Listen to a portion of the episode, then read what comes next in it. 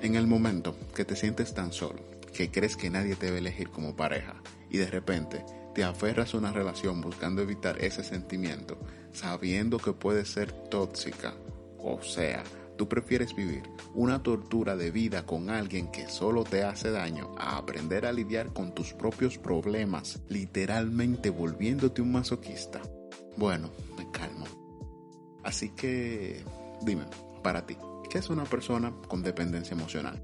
Te imaginas a alguien pegajoso y que no puede estar solo. Pero, si te fijas en algo, la sociedad ve la dependencia como algo malo.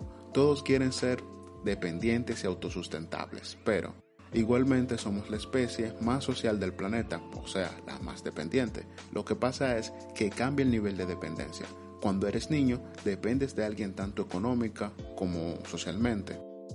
Y cuando eres adulto, la relación es mitad-mitad, solo que hay personas que no saben cómo hacer esta transición. Por ejemplo, hay gente abusadora que prefiere tener una pareja que les ofrezca el 100% y ellos no dar nada. Esto no es una relación sana. Sí, estamos hechos para al final de los días terminar junto a alguien. Claro, hay varios casos entre un millón que no pero la mayoría de nosotros lo necesita. Por ejemplo, podemos alcanzar muchos logros, tener intelecto, pero llega un momento en que, aun con todo eso, nos sentimos vacíos y solos. Hasta estando rodeado de miles de personas, a veces eso que sentimos hasta en momentos de triunfo nos empuja a cometer el error de aferrarnos a alguien. Y por supuesto, la dependencia emocional no es amor. Algo que te provoque angustia, obsesión, ansiedad e idealización no es algo sano mencionaré algunas de las frases de las personas dependientes. Si me deja me muero, no puedo vivir sin él, ahora que es mío ya no se me escapa. Voy a hacer todo lo que sea para que ella no me deje. Todo eso va a imaginar que tu relación no tiene fin, que no puedes disfrutar solo, buscas siempre vínculos con tu pareja para hacer tus planes, sientes necesidad de tener contacto continuo, sea físico o por WhatsApp, buscas complacer a tu pareja más que a ti mismo, te empeñas en que todos lo vean como la última Coca-Cola del desierto y el santo más santo entre todos los santos, tú escuchando que la gente a tu alrededor da otra opinión, creo que tienes que revisar dónde estás. Tomemos un momento para hacerlo, viendo estas simples consecuencias que crea la dependencia emocional. La número uno es el abandono de mí.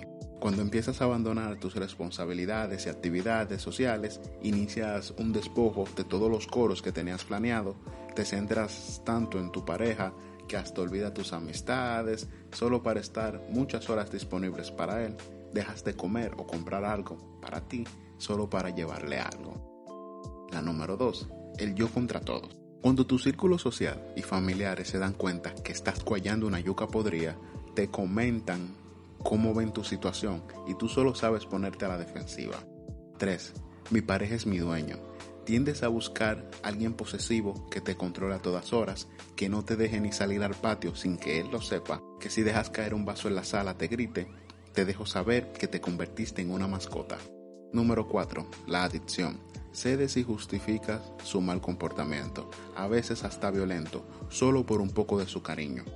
Y 5. La negatividad te sientes mal la mayor parte del tiempo, a veces sabiendo por lo que estás pasando, pero eres incapaz de alejarte de esa persona o superarlo. Relativamente, estás entregando el control de tu vida a una persona que no lo merece.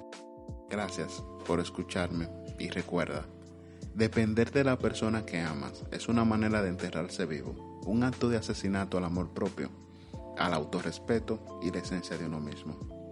Hasta la próxima.